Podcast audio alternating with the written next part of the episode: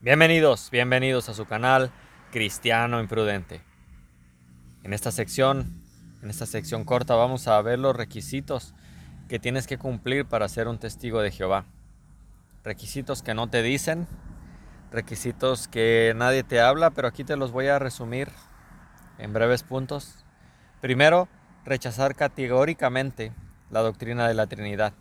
Incluso no necesitas entenderla ni estudiarla de hecho, la mayoría de los testigos de Jehová creen que Trinidad significa que Jesús y el Padre son la misma persona. Punto 2. Creer que el Espíritu Santo es la fuerza activa. La fuerza activa de Dios y que no tiene características de personalidad como la de consolador. Punto 3. Que Cristo fue la primera creación de Jehová y un agente usado por Jehová en la creación de todas las otras cosas. De hecho, tienen que alterar su, literatura, ah, alterar su Biblia y agregan donde dice que Cristo creó todas las cosas. Ellos dicen Cristo creó todas las otras cosas. O sea, el Padre lo creó a Él y entonces Él creó las demás cosas. Pero eso no está en ningún manuscrito ni en el original. Tienen que agregarlo para que cuadre con sus doctrinas. Punto 4. Tienes que creer que Cristo es el arcángel Miguel que Cristo, al Cristo, al ser una criatura, pues es el ángel supremo. Punto 5. Tienes que creer que Cristo no es Dios con D mayúscula, sino Cristo es un hombre perfecto, una especie de diosesillo menor. Punto 6. Que la adoración de Cristo es idolatría. De hecho, la mayoría de ellos no saben que al inicio de la fundación de los testigos de Jehová, ellos adoraban a Jesús y eso haría que los testigos de Jehová del inicio murieron en idolatría, aunque ellos no lo reconocen. Punto 7. Creer que Cristo no resucitó en cuerpo físico, sino de forma espiritual.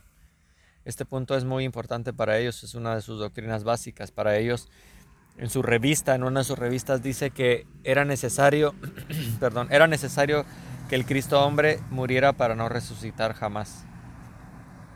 De hecho, la doctrina cristiana descansa en un, en un evento histórico y es la resurrección corporal de Cristo.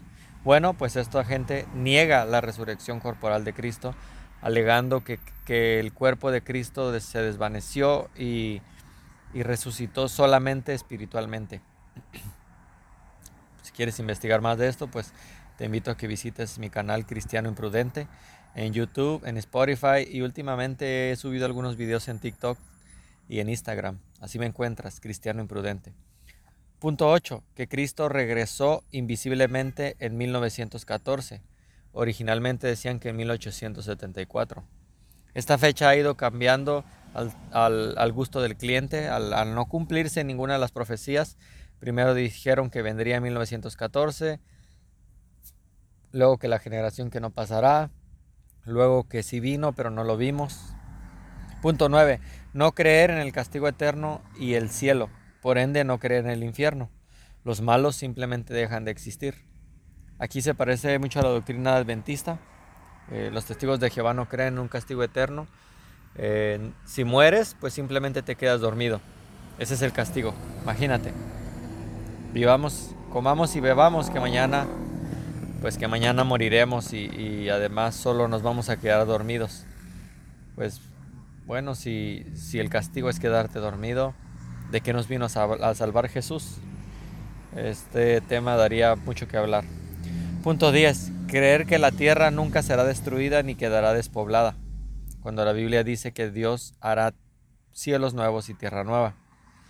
De hecho, tengo un video donde platico con un testigo de Jehová fuera de un copel, donde ella dice que nunca destruirá la tierra porque Jehová dijo hasta tiempo indeterminado.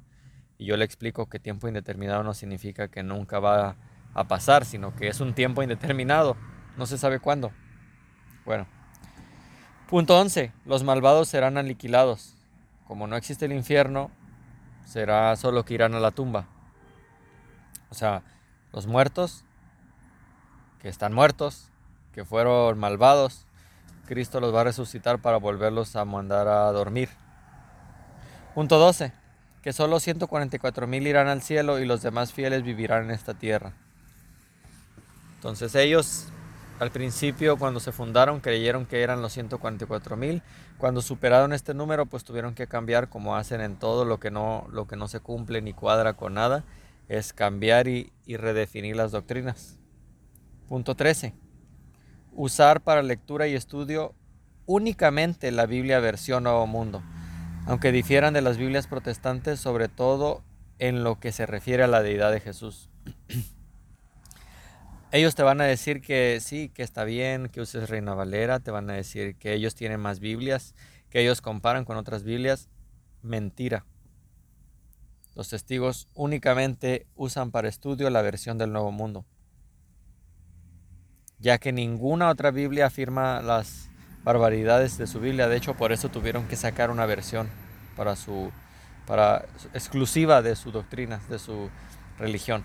Punto 14 no cuestionar la organización que preside el movimiento mundial, la Watchtower, la Torre del Vigía, dueña y editora de la versión bíblica Nuevo Mundo y las revistas Despertad y Atalaya, por las que reciben millonarios ingresos de contribuciones, digamos entre comillas, voluntarias, por supuesto.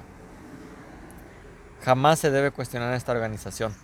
De hecho, solamente poner en duda lo más mínimo de cualquier doctrina de ellos es cuestionar a Dios mismo, porque para ellos, aunque no lo dicen así, la organización es Dios. De hecho, para ellos es el único canal, no es Jesús. La organización es el único canal. Si no me creen, si algún testigo de Jehová escucha esto y dice que miento, puede ver el video donde platico con esas dos mujeres.